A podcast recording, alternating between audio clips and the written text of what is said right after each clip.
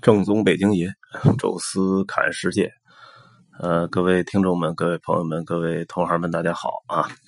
呃，上一期呢聊了一个法国人的精神圣殿——先贤祠啊，离这个先贤祠呢，大概有这么一站地铁的这个距离哈。呃，有另外一座非常著名的教堂，这个也是我们今天要跟大家说的另外一个巴黎相对有点冷僻的景点圣叙尔皮斯大教堂。呃，话说在左岸这个地区啊，除了我们特别熟悉的那些很大众化的景点埃菲尔铁塔呀，呃，荣军院啊，包括呃这个呃卢森堡公园经常会停车啊。呃，这些地方可能大家会经常路过或者拍照，呃，但是像先贤祠啊，像这个我们今天聊到的圣叙尔皮斯大教堂，是很少有中国游客在白天的时候去进去参观的。不过呢，这两点还都很有意思啊，离这不远，其实。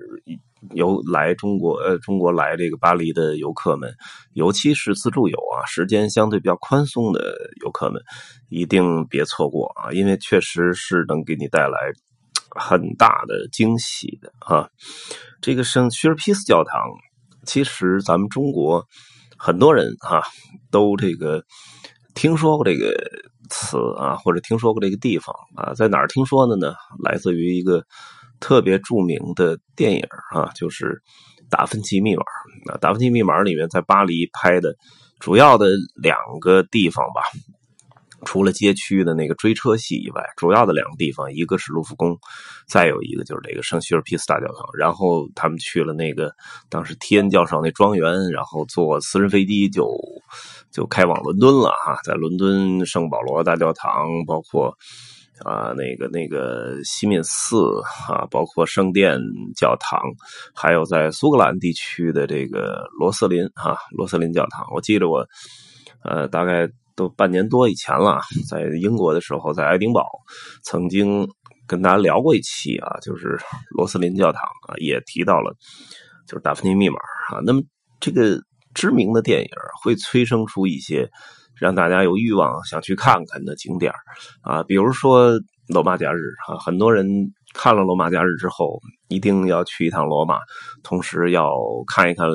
罗马假日这个电影里面曾经出现过的各种各样场景，斗兽场也好，帝国大道啊，威尼斯广场啊，许愿泉啊，西班牙广场啊，那四合喷泉啊，万神殿这些地方都想去看。那么像。这个达芬奇密码也是啊，它曾经涉及到的很多景点，有些是很大众化的，比如西敏寺，比如说卢浮宫，很多的团队都会至少会在门口拍个照啊，能看到。但是有些景点就需要你稍微的拐一个弯啊，或者是这个多走一些路，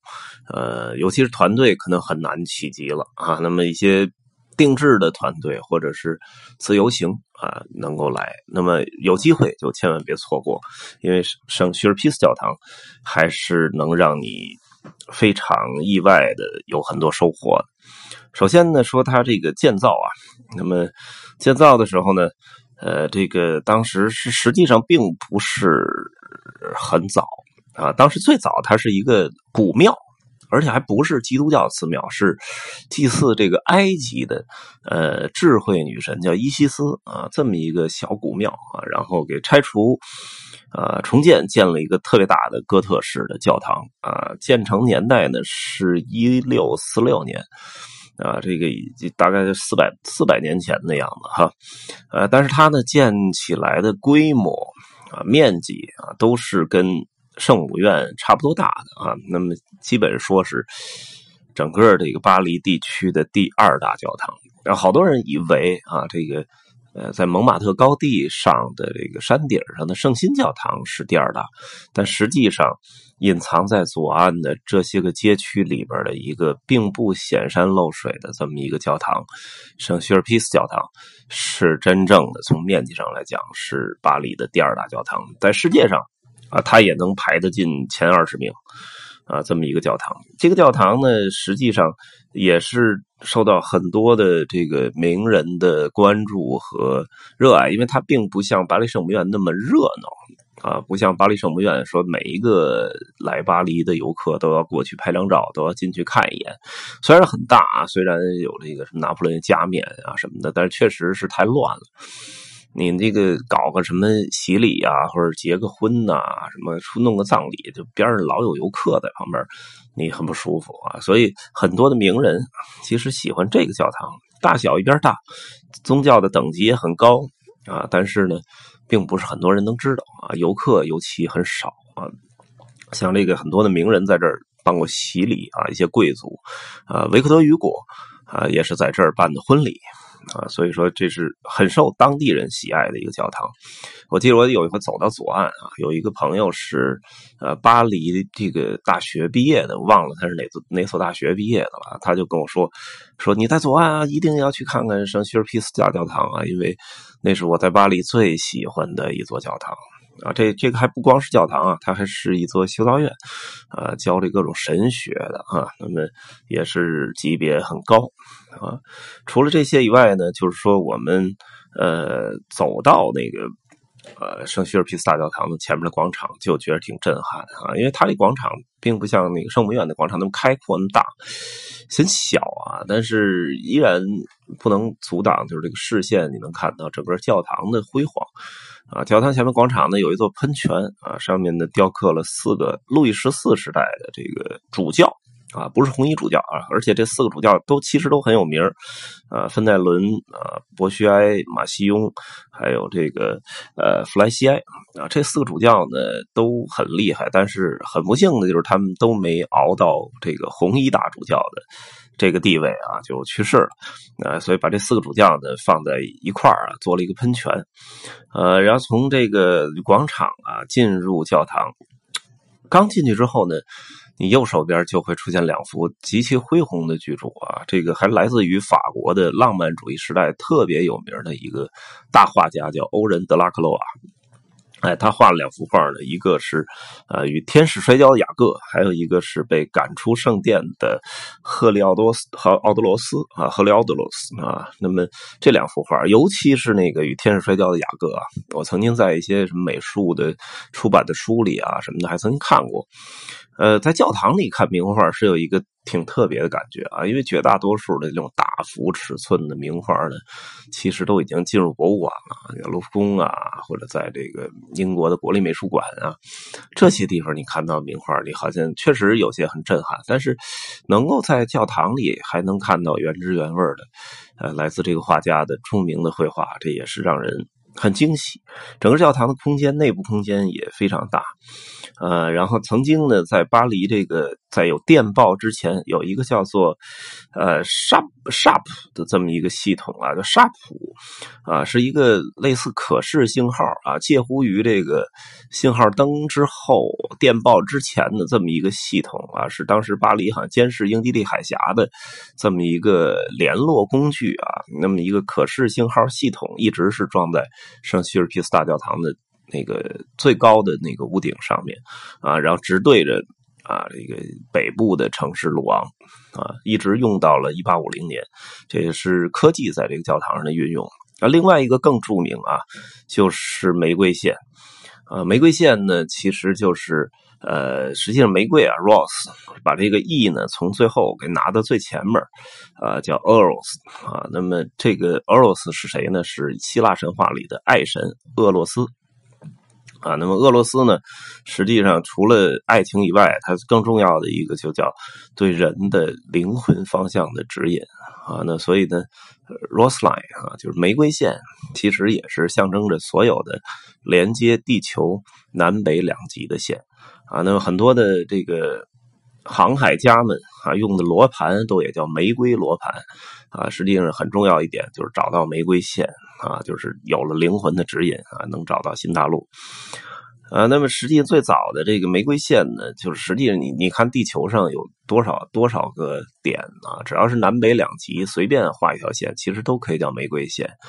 但是最大的问题是因为纬度是天然就有的啊，太阳晒的最呃最中间最上边，你其实一分就行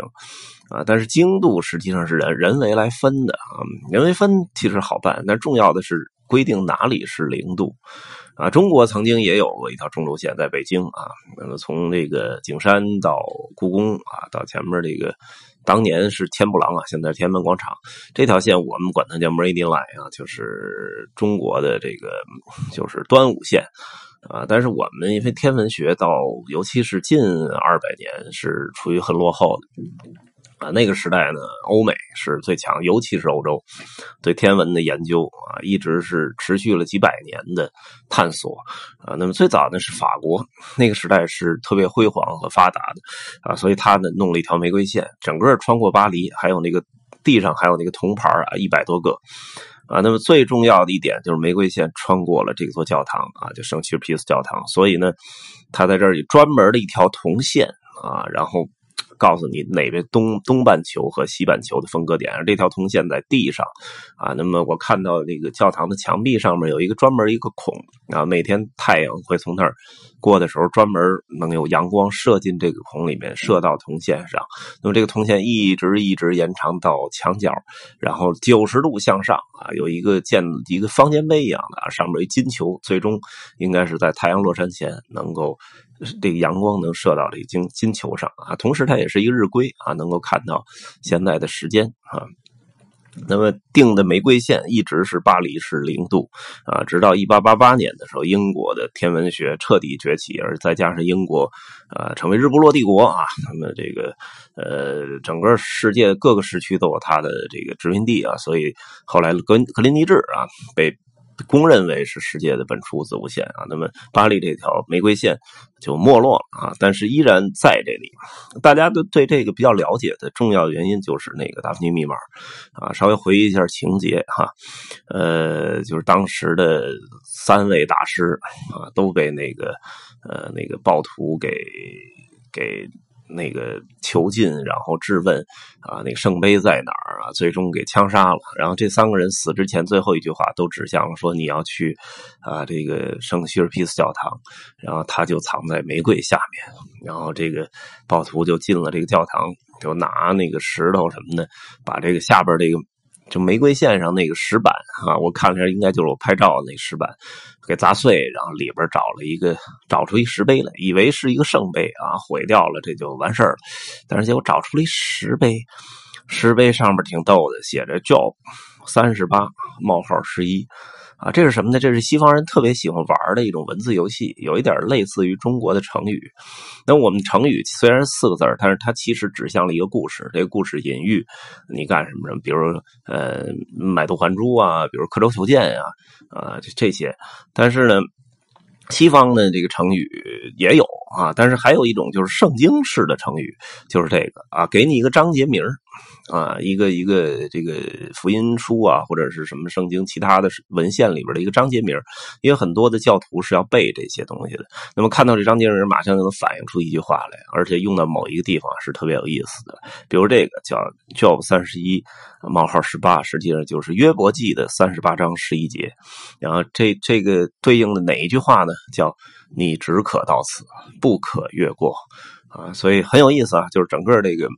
呃。达芬奇密码的这个电影一开始的前三分之一，啊，最后就是追啊追追追找线索，最终卡在了圣叙尔皮斯大教堂，你只可到此，不可越过。直到后来又有了新的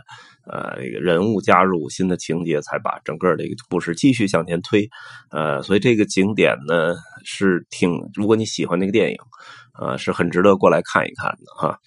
呃，它就藏在玫瑰下面啊。好了哈，这个圣薛皮斯大教堂啊，就跟大家聊到这儿。呃，我们下一期跟大家聊这个拉雪兹神父公墓。呃，这期呢，感谢大家收听啊，咱们下期再见。